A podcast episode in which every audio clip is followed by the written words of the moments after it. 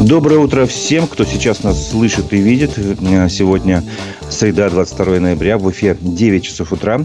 В эфире программа «Аспекты республики». У микрофона Разиф Абдулин. А, сегодня мы напомним о событиях в Башкирии, о которых вчера писали средства массовой информации. Послушаем фрагмент программы «Аспекты мнений» с участием политолога Арсена Шаяхметова и запись с мнением Дилары Гундуровой о том, возможно ли отставка Ради Хабирова. И проведем голосование на нашем канале в Ютубе. Напомню, трансляция программы идет в Ютубе на канале «Аспекты Башкортостан». Свои вопросы и комментарии прошу оставлять именно здесь. Ставьте лайки, делитесь с друзьями ссылками на программу. Этим вы поддержите работу нашей редакции. Подписывайтесь и на наш телеграм-канал «Аспекты». Итак, давайте начнем с обзора прессы.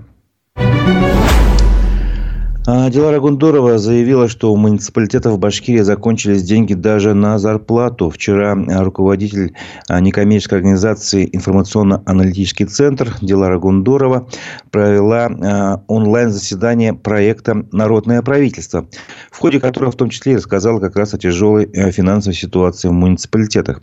По ее словам, в муниципалитетах сейчас ситуация катастрофическая, там кончились деньги, их нет даже на зарплату. Около пяти муниципалитетов залезли в резервы республиканских авансов, сказала она. С одной стороны, идет ускоренное освоение бюджетов. Копаем, кладем асфальт, стрижем, стрижем газоны. И при этом нет денег на зарплату. Все ждут декабрьских премий. А их второй год подряд могут и не дождаться. А, большинство людей тогда просто могут уволиться. Они не захотят работать на муниципальной службе на такую низкую зарплату. Цитата. По словам Натальи Гондоровой, муниципалитетам могут разрешить, конечно, брать кредиты для выполнения своих э, обязательств, но это грозит им физическим банкротством. По ее мнению, кредиты для муниципалитетов – это смерть. В конце концов, мы просто потеряем муниципальное имущество в неизвестном направлении. Конец цитаты. А, ну, в общем-то, вчера произошло вот это вот, э, второе оперативное совещание проекта «Народное правительство». В течение там больше часа рассматривались разные вопросы.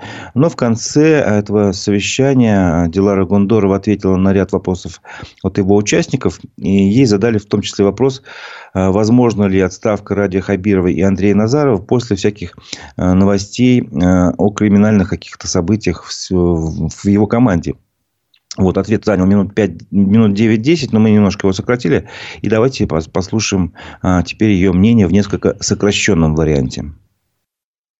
Уйдет ли Хабиров и Назаров в итоге с этими коррупционными скандалами? Ох, самый, наверное, ожидаемый вопрос у общественности. Давайте так, здесь два взгляда. Первый взгляд. В канун любых выборов повестка ухода руководителей, насколько там к ним лояльно относится федеральная власть, насколько вообще народ, она всегда разогревается. И поэтому такому всестороннему анализу и общественности, неравнодушному анализу было подвергнута деятельности Назарова и Хабирова. Я как человек, который как раз вот на этой перипетии оказался и с той, и с другой стороны баррикад, да, будучи и внутри, будучи и снаружи, и будучи сейчас уже, наверное, больше общественником, могу сказать следующее. Справка, решение и конкретный материал приведут к задержанию и если такие материалы, они есть, и я еще раз говорю, сегодня очень многое зависит от компетенции правоохранительных органов, удастся ли им довести эти материалы до конца. Осталось очень недолго ждать. Либо это происходит, либо мы все откладываем на очень непонятный период.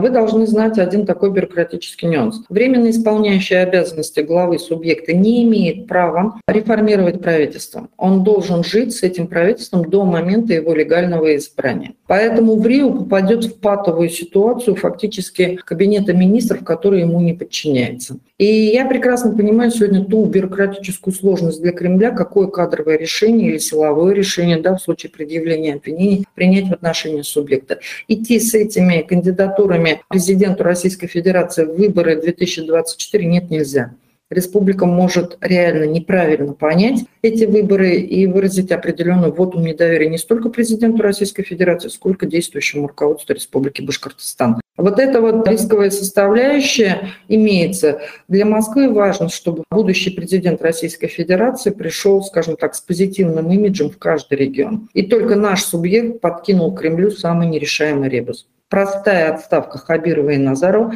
фактически не возвращает управляемость в регион. Какие варианты возможны? Такого, по-моему, у нас еще не было на территории Российской Федерации после Чечни только, пожалуй. Когда прямое президентское правление фактически на территории субъекта. Это чрезвычайные меры. Бюрократически я вижу только часть через процедуру. Либо очень сильной кандидатуры в Рио, которая на авторитете, на харизме сможет повлиять и взять, перехватить вот это массовое управление. Почему еще мы создаем формат народного правительства, я как раз это прекрасно вижу. И поэтому претендую лично, потому что чувствую в себе эти силы. А во-вторых, даже в случае, если все-таки Москва определится с другой кандидатурой, я пойду на усиление этого человека просто на усиление с этим форматом народного правительства. Дай бог, это будет понятное лицо. Но все-таки считаю, что если хочешь сделать хорошо, делай сам. Это было мнение Дилары Гундоровой. Она ответила на вопрос, э, будет ли вообще возможна отставка ради Хабирова Андрея Назарова в ближайшее время в связи с новостями из криминальной хроники. Напомню, что, по крайней мере, сейчас э, идут уголовные процессы, уже прошли, вернее, по э, министрам, главе Минстроя, главе Мин ЖКХ. Также под уголовным преследованием идет дело в отношении министра туризма. Вот недавно были сведения, значит, об обысках в Госком молодежи и у советника главы Башкирии по науке. В общем, такая череда новостей. И э, в связи с этим не пойдет ли Москва на внезапную отставку главы Башкирии до выборов президента России? Э, ну, вы слышали мнение, что если это произойдет, то только до конца этого года, а в дальнейшем уже это будет крайне сложно сделать. Э, в связи с этим хочу спросить лично вас. Э, как вы думаете, пойдет ли Москва на внезапную смену главы Башкирии до выборов президента России? На нашем YouTube-канале э, запускаем такое голосование. Два варианта варианты ответов, собственно говоря, да или нет. Да, если вы считаете, что есть достаточно много оснований, а, есть какие-то, ну, не знаю, кандидаты, кандидатуры, которые а, Москва может предложить на должность в Рио главы Башкирии. Нет, если вы считаете, что здесь, как говорится, ну, бывает всякое, бывают разные случаи, то есть э, глава региона не отвечает за то, что министр его правительства почему-то оказывается а, под уголовным преследованием. Да и нет. Голосуйте на нашем канале в Ютубе «Аспекты Башкортостан». И э, не забывайте ставить лайки. Это поможет работе нашей редакции. Итоги голосования подведем в конце программы. Продолжим обзор прессы. А, правительство Башкирии решило добавить приоритетным инвесторам 400 миллионов рублей субсидий за счет государственных строек. Об этом сообщает РБК УФА. А, Министерство экономического развития республики предложило перераспределить бюджетные ассигнования, которые были выделены на развитие экономики а, в будущем году. И, значит, там 400 а, миллионов рублей предназначались для финансирования государственных строек. Теперь эти деньги должны пойти на субсидии компаниям, которые реализуют приоритетные инвестпроекты. А, эти деньги будут предназначены на компенсацию затрат инвесторов на развитие инфраструктуры. А, соответствующее распоряжение подписал премьер-министр Андрей Назаров. А, ну, соответствующие поправки также вносятся и в республиканскую адресную инвестиционную программу на 2023-2025 годы. А, пресс-служба главы э, Башкирии сообщила, что Ради Хабиров поручил правительству э, подготовить пункты временного размещения беженцев из Палестины. Дело в том, что 20 ноября э, было совещание под председательством руководителя МЧС России Александра Коренкова. И там как раз этот вопрос о возможном размещении на территории Башкирии жителей Палестины и рассматривался. Предлагается разместить около 250 человек, жителей Палестины Палестины. При этом во внимание приняли накопленный республикой опыт по проведению гуманитарных операций и приему беженцев, отмечается в сообщении пресс-службы. Ну и, собственно говоря, напомню, что еще ранее Ради Хабиров поручил э, Максиму Забелину, руководителю администрации, организовать работу по сбору и отправке гуманитарных грузов жителям сектора Газа. Э, ну, в общем, как бы понятно, о чем речь. Э, собственно говоря, сейчас пересев беженцев из Газа э, выпускают там, конечно, в очень э, небольшом количестве. Э, Египет закрыл э, свой, свой КПП, и, в общем-то, из Иордании тоже там не выпускают. Но, тем не менее, там по какому-то количеству беженцев выпускают, в том числе из России. Из России, если не ошибаюсь, порядка тысячи человек хотят выйти из сектора газа, жить граждан России. Вот, собственно, я думаю, речь идет именно о них, не о ком-то еще. Хотя, может быть, я ошибаюсь. Просто не совсем понятно, непонятно, как жители Палестины окажутся в России. Их, их-то в Египет еле-еле с трудом выпускают. Ну, посмотрим. А, тем не менее, а сейчас э, я предлагаю прерваться на какое-то время от обзора прессы и послушать фрагмент программы «Аспекты мнений». Вчера э, участником этой программы был политолог Арсен Шейхметов, и в ней в том числе затрагивалась вот эта международная повестка. Давайте послушаем. Вы сказали насчет того, что мы в конце концов будем договариваться с нашими соседями. Но вот мы сейчас смотрим новости и видим, что Финская республика закрывает КПП, строит заборы вдоль российско-финской границы. По-моему, там как раз нет э, настроения договариваться. Там есть попытка отгородиться. И, по-моему, это уже на годы, если не на десятилетия. В действительности так. Увы, пока что не прослеживается ни с одной, ни с другой стороны импульсов для переговоров. Я уже тоже не раз говорил, что пока нету платформы для этих переговоров. Для того, чтобы они случились, необходимо выработать уже какие-то там базовые решения, предложения или инициативы, или ситуация должна дойти до такого, что в действительности уже должна быть какая-то платформа, ради которой политики съедутся и будут вести переговоры. В этой части, в данном конфликте, пока что ее не прослеживается. И, к большому моему сожалению, не прослеживается каких-то перспектив, что она появится в ближайший год, наверное, тоже. Если только в действительности там какая-то прям социально-экономическая ситуация не станет настолько патовой, что начнутся вынужденные переговоры. Да, это скорее можно говорить о своего рода капитуляциях, либо с той, либо с другой стороны. Поэтому такой ситуации я тоже на сегодняшний день не вижу. В принципе, обе системы перестроились на то, чтобы вести замороженный и достаточно продолжительный конфликт, и поэтому оптимизма, увы, пока такая ситуация не внушает, и дай бог, чтобы на нашем веку вообще хоть как-то эта ситуация там сдвинулась или разрешилась. Но опять-таки платить подобного рода подобного рода замороженные конфликты, ситуации, которые могут тоже там вспыхнуть в любой момент, а уж тем более сохранять их там в активной горячей фазе, это мины замедленного действия, которые сработают в будущем. Мы видим это на примере израильско-палестинского конфликта, который там вроде то затухает, замораживается, о чем-то договаривается, но потом в один момент вот снова вспыхивает. Опять-таки конфликты вокруг Нагорного Карабаха, тоже вроде там сколько, полтора-два года назад обо всем договорились, тем не менее вот опять возобновились, слава богу, ненадолго долго военные действия. Мне кажется, что для мировых политиков приходит время для того, чтобы начать разрешать несколько эти узлы переговоров, хотя бы начинать этот процесс, потому что большой узелок проблем, не узелок уже, комище проблем сформировалось в мире,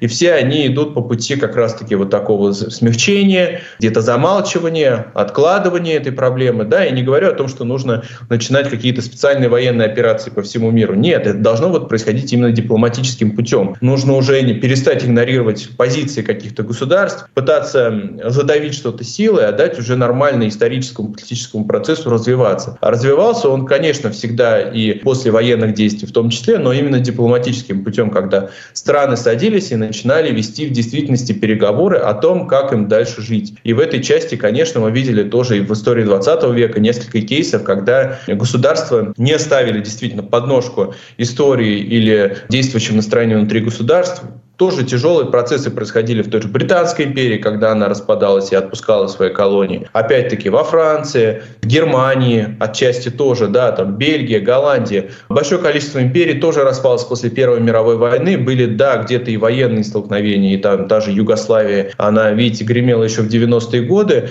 Но мы видим и пример стран, когда действительно вот этот вот цивилизационный развод, что ли, он случился, ну, достаточно мягко. Там, в той же Франции, например. Да, они сейчас там испытывают испытывают какой-то комплекс и по сей день пытаются искупить свою вину там, перед теми колонизированными народами, которые у них были. Но при этом э, вот этот вот сам мирный развод, он стоялся, конечно, достаточно спокойно, да, или как чехи с словаками тоже разошлись и продолжают существовать друг с другом. На Балканском полуострове, опять-таки, какая там кровавая резня тоже была в 90-е, и проблема Косово и Сербии по сей день не решена. Но, по крайней мере, на сегодняшний день остальные страны как-то вот сосуществуют в достаточно спокойной обстановке. Установки. И тоже объединение Германии, которое состоялось после того, как разрушили Берлинскую стену, оно тоже не без трудностей внутри страны и по сей день, но опять-таки люди не допускают каких-то там военных столкновений, какой-то ожесточенной борьбы друг с другом. В этом плане Советский Союз, конечно, говорят, распался бескровно, но распался очень тяжело. Мы видим, что практически все страны были затронуты в той или иной степени или были вовлечены во внутренние конфликты. У Молдавии, Приднестровья, у Грузии,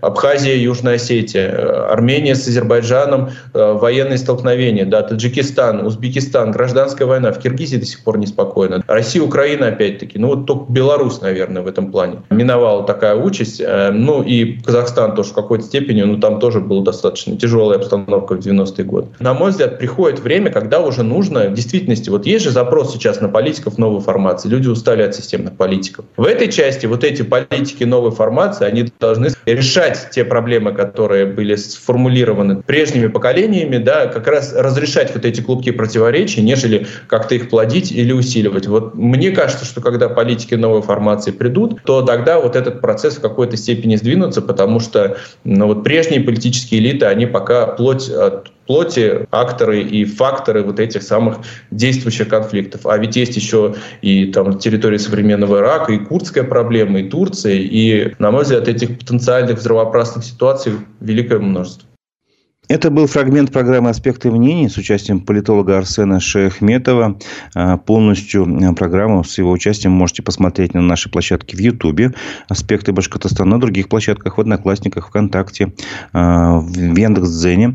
Так что, если интересно, посмотрите повтор программы в записи.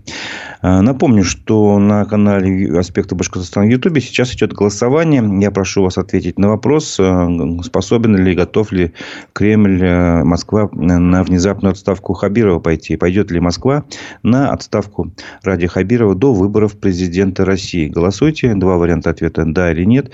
Итоги э, голосования опросом подведем к концу программы. Продолжим обзор прессы. Депутат Государственного собрания Башкирии Ильгам Галин сообщил, что в Уфе еще в одном многоквартирном доме отключили газ. Адрес дома проспект Октября 136, дробь 2. Э, собственно говоря, Ильгам Галин рассказал э, об еще одном случае, когда из-за того, что э, вентканалы и дымоходы не чистили, отключают газ, а, соответственно, там и горячей воды, получается, тоже отключают из- за этого, потому что горячая вода на, на газоснабжении держит, держится. В пятиэтажке проживают инвалиды и семьи с маленькими детьми, рассказал депутат. Касаемо законности отключения газа в жилом здании, я напишу депутатские запросы. Это здание, стоит отметить, далеко не первое такое. Во многих других жилых многоэтажках Уфы газоснабжение возвращали через пол, полгода-год. Это, на мой взгляд, совсем не дело, считает Ильгам Галин. Властям стоит подойти к решению вопроса с пятиэтажками, которые оснащены газовыми колонками, более ответственно, чтобы граждане не страдали из-за отсутствия газоснабжения в жилых домах. Ну, собственно говоря, трудно не согласиться. Проблема на самом деле серьезная. Напомню, в феврале этого года э, исполняющая обязанности министра ЖКХ Ирина Голованова сообщала, что в Башкирии были отключены от газа 83 дома, 5 домов полностью, 4 в Уфе, в том числе один в Белорецком районе. Остальные были отключены от газа частично, то есть не совсем целиком весь дом отключали. В том числе 46 э, домов были отключены в Уфе. Вот. Всего таких домов, где есть газоснабжение, газовые колонки, которые обеспечивают горячую воду, насчитывается более тысячи многоквартирных домов в Уфе. Так что ну, проблема на самом деле серьезная. Большинство этих домов построены э, в 50-60-е годы прошлого столетия. И всегда газ отключался в домах из-за неисправного состояния дымоходов и вентиляционных каналов. А, собственно говоря, в прошлом году э, ну, проблема началась не в этом году, а в прошлом еще зимой. И, то есть люди страдали э, без горячей воды. А тогда решили такую временную меру при, принять. А, пошли на единоразовую помощь в правительстве Башкирии. Отремонтировали, решили отремонтировать вот эти дымоходы и ивент-каналы. А, выделили 30 миллионов рублей за счет программы по капремонту подъездов. Хотя, вообще-то, по закону общедомовое имущество, вот это все, эти каналы и дымоходы, и они должны ремонтироваться за счет платы за содержание жилья. Но вот видите, так произошло, что что управляющие компании деньги собирать собирали, а не ремонтировали, не, видимо, не аккумулировали на, как раз на эти цели. Вот. Э, премьер, даже премьер-министр э, Башкирии Андрей Назаров обратил внимание на проблему в марте э, этого года. Он сказал, что в дальнейшем работа должна строиться системно, чтобы случаев отключения домов от газа не было, чтобы какую-то системную значит, придумали решение проблемы. Но, как видите, случаи продолжаются.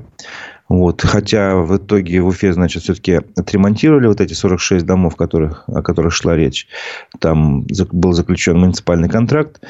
Вот. Что же касается других домов, то информации, как там будет решаться проблема с дымоходами и вент-каналами, пока не имеется. Напомню, что ранее сообщалось, что в середине октября в Уфе отключили газ в доме на улице Кольцевая, 112. Вот. А, еще несколько новостей из жизни Уфы. А, мэрия Уфы, представитель мэрии сообщил, что работы на Зининском путепроводе планируют завершить с 12 по 17 декабря. А, об этом сказал руководитель управления по строительству, ремонту дорог и искусственных сооружений администрации Уфы Константин Папе в ходе брифинга в Центре управления регионом. Ну, он, собственно говоря, в кадре появился, когда с ним была связь э, на фоне работающей техники. Это был брифинг поздно вечером. И там было видно, что техника работает прямо на путепроводе, засыпают там что-то такое, делается, короче, работа идет. Сам Константин ПП сообщил, что строители-дорожники перешли на ежедневный и круглосуточный режим работы. Э, по его словам, э, уже там подводятся, возводятся подпорные стены э, к, к этому путепроводу. Со стороны Уфы практически уже все эти подпорные стены смонтированы. Со стороны Нагаева тогда велся монтаж 13 ряда блоков из 18. Ну, по словам того же Константина П.П., как раз работы планируется завершить срок с 12 по 17 декабря. Но все зависит от погоды. Если будет холодно, там нужно будет, и в любом случае делается электропрогрев. Нужно будет больше как бы, времени на это потратить. Если будет теплее, меньше времени понадобится. Вот. Но это еще не все. Работа будет закончена. Нужно будет еще как бы обследовать объект, этот э, мост, и принимать решение вообще, стоит ли его дальше эксплуатировать. Напомним, что история такая, знаете, знаковая. Э, потратили более 1 миллиарда 300 миллионов рублей э, на этот э, Зенинский путепровод. Начали возводить еще в июне 2021 года. Планировали открыть к началу осени, то есть к сентябрю. Ну, вот наступил сентябрь, как видите, потом октябрь, теперь ноябрь заканчивается. Но мост не введен в строй. Все дело в том, что когда обследовали эти конструкции, нашли на одной из опор э, предельно допустимую нагрузку на сваю. Было зафиксировано смещение, вернее, э, одной из опор на 8-10 сантиметров. И это как раз и вызывает э, опасение, что объект не, не может эксплуатироваться. Он создает... Ну, безопасно он не может эксплуатироваться. Вот. Прокуратура даже возбудила уголовное дело по Э, по статье халатность в отношении неких должностных лиц управления госэкспертизы, которые э, одобрили проект, а, собственно говоря, проект реализовали, а там, видите, опоры сместились. Вот. Ну и тогда уже стало ясно, что мост к сентябрю не сдадут. Э, назывались другие даты. Например, последняя цифра была 30 ноября ну, как видите, и эта цифра тоже уже, эта дата не будет выполнена, срок сдвигается. А, по данным а, нашего, одного из наших а, экспертов, вообще такое дело, мост так, с, такой, с таким дефектом невозможно в короткие сроки восстановить. И, по его мнению, вообще нужно заново все перебирать, то есть разбирать мост, снова ставить заново. И это, конечно, не один месяц, а вот напомню, что мост строился больше полутора лет, да, даже почти два получается. Да, два года, больше двух лет. Вот такая история с этим мостом. Другим новостям тоже из Уфы. В Уфе прошел суд по защите городища Уфа-2 памятника. И на суде пояснили, как было выдано разрешение на строительство рядом с его территорией. Об этом рассказывает Пруфы.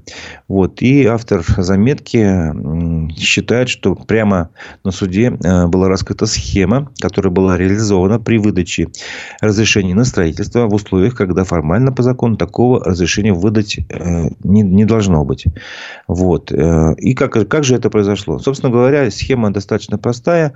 В ходе заседания суда выяснилось, и это подтвердили э, представители администрации города, что раньше, согласно нормативно-правовым документам, любое строительство на территории городища было запрещено. Вот. Потом было принято э, решение, по которому в течение короткого периода времени строительство было разрешено.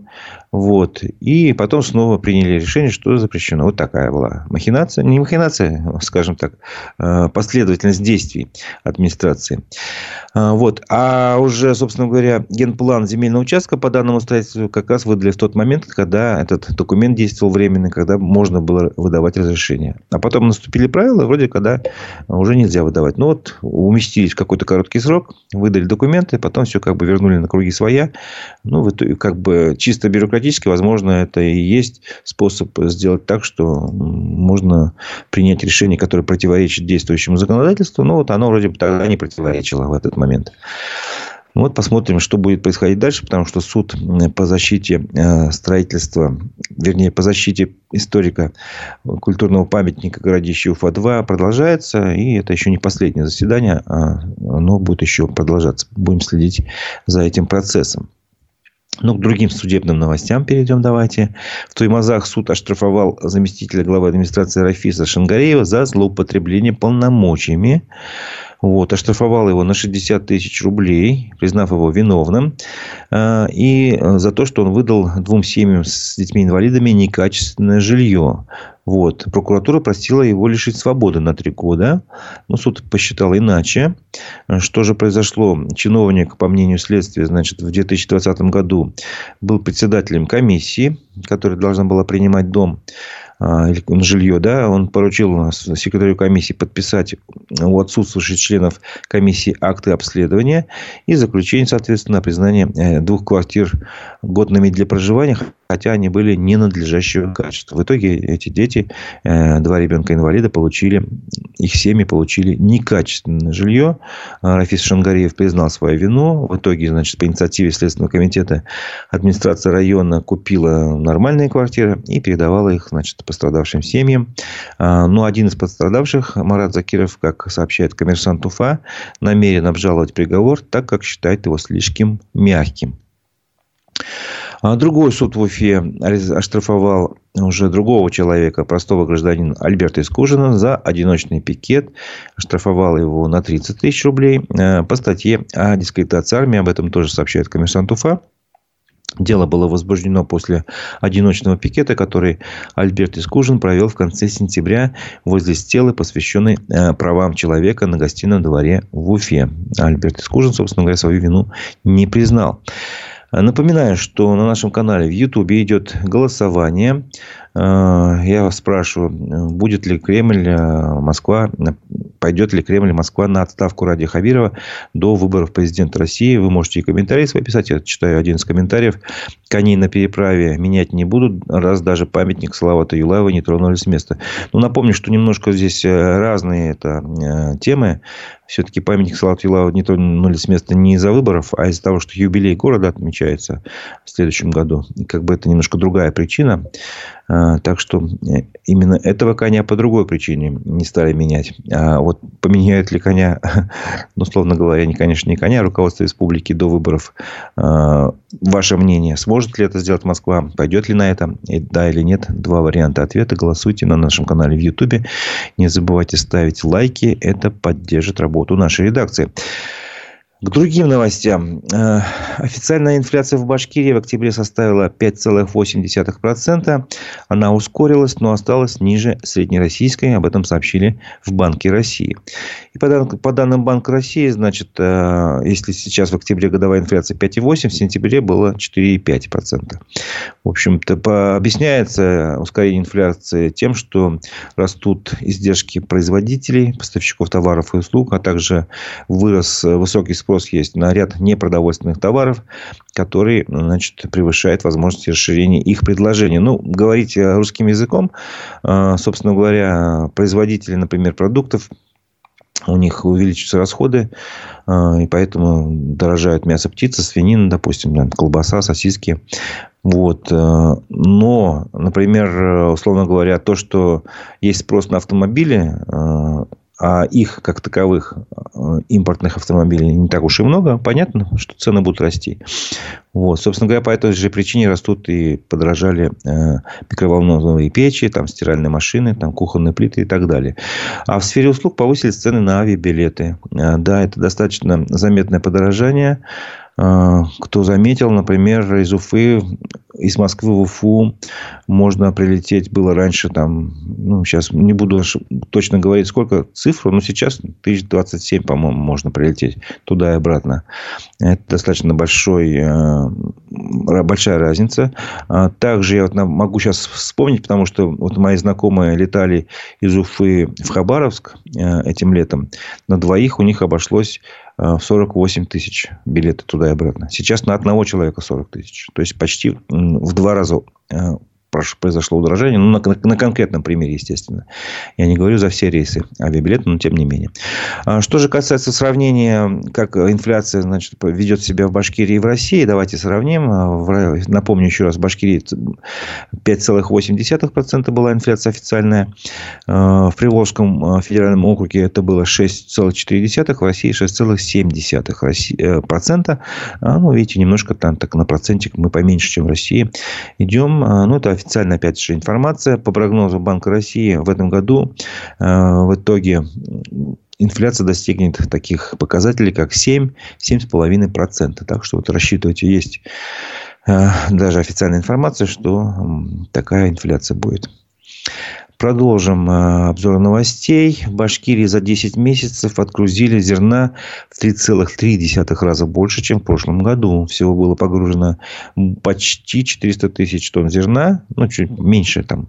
Сообщили в пресс-службе Куйбышевского отделения РЖД. За счет чего же, собственно говоря, э, такие большие рост, такой большой рост объемов э, перевозок зерна? Это обеспечено за счет расширения географии поставок. Разумеется, да. Говорится в этом официальном сообщении сообщение РЖД. Рост экспорта зерна составил 80%. Башкирское зерно – это пшеница, ячмень, семена масличных культур, льна и ржи были отправлены в Турцию, Испанию, Бельгию, Казахстан, Киргизию, Южную Африку, Беларусь и регионы России. Ну, как видите, в этом перечне нет Китая. Я думаю, если еще и в Китае начнут поставлять, зерна будет еще и больше. А, в октябре текущего года погрузка зерна в республике на внутрироссийский рынок составила 6,9 тысяч тонн, что на 35% больше аналогичного периода прошлого года. Вот так вот. Сравните, значит, внутрироссийский рынок почти 7 тысяч тонн и э, общий объем э, погрузки зерна почти 397 тысяч тонн. То есть, ну, видите, то есть, в основном, получается, идет на экспорт наше зерно. Ну, хорошо, но я думаю, сельхозпроизводители только этому рады. А еще одна новость, которую я хотел бы вам рассказать. Может быть, вы, послушав эту новость, присоединитесь к акции. Э, в Уфе запустили благотворительную акцию «Подвешенный кофе для особенных мам». Суть акции заключается в том, что каждый желающий может оплатить, ну, сколько он хочет выпить кофе, ну, допустим, две э, вернее, чашечку кофе вы хотите выпить, но заплатили за две чашки кофе или даже более чашек. И, в общем, вы свою чашку кофе выпиваете, а остальные вы подвешиваете. Ну, это в кавычках подвешиваете. То есть, оставляете для других желающих. В данном случае для особенных мам. Об этом сообщили в Общественной палате Башкирии. Э, ну, в общем-то, бариста отмечает э, подвешенный кофе. Есть такие, там, не знаю, стикеры какие-то, допустим, у себя там э, на стойке бара, что есть чашка кофе свободная, вы можете бесплатно ее получить. В странах Европы, ну, в других местах, и в Америке такая э, практика существует. То есть, человек понимает, что есть там бездомные, ну, малоимущие, которые точно так же, как и вы, хотите выпить кофе. Он приходит в кофейню, оплачивает, э, условно говоря, опять же, за две чашки кофе пьет одну, а деньги остаются в кофейне, и человек, бариста, отмечает, пишет там какой-то значок, что есть у нас э, бесплатный кофе, и вот как раз люди, которым это надо, приходят и благодаря вот этой благотворительности, этим, ну, не знаю, добрым делам, у них тоже появляется такая возможность. Вот. Э, акция в Башкирии, в Уфе действует до 26 ноября. Ее запустила э, член общественной палаты, э, директор Центра «Ломая барьеры» Алина Хабирова. Вот, и она обращ... хотела обратить внимание еще раз э, общественности на мам детей с ограниченными возможностями здоровья. Им порой очень нелегко. Э, акция пока только в двух местах действует. В Уфе, к сожалению, не такая массовая. Э, на улице Карла Маркса 33 в кофейне Чатхаус и в кафе Будильник на Коммунистической 51. Так что приходите, пейте кофе в свое удовольствие и не забывайте сделать доброе дело. Ну, напоминаю, что у нас идет голосование на канале в Ютубе «Аспекты Башкортостана». Сейчас я бы хотел его остановить и подвести итоги. Э, я спрашивал вас, э, готов ли Кремль пойти Пойдет ли Москва на отставку Радио Хабирова до выборов президента России? Давайте посмотрим, как вы проголосовали.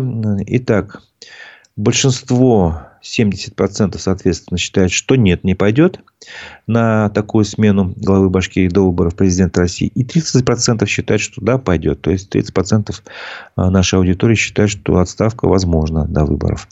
Ну вот интересный э, такой опрос.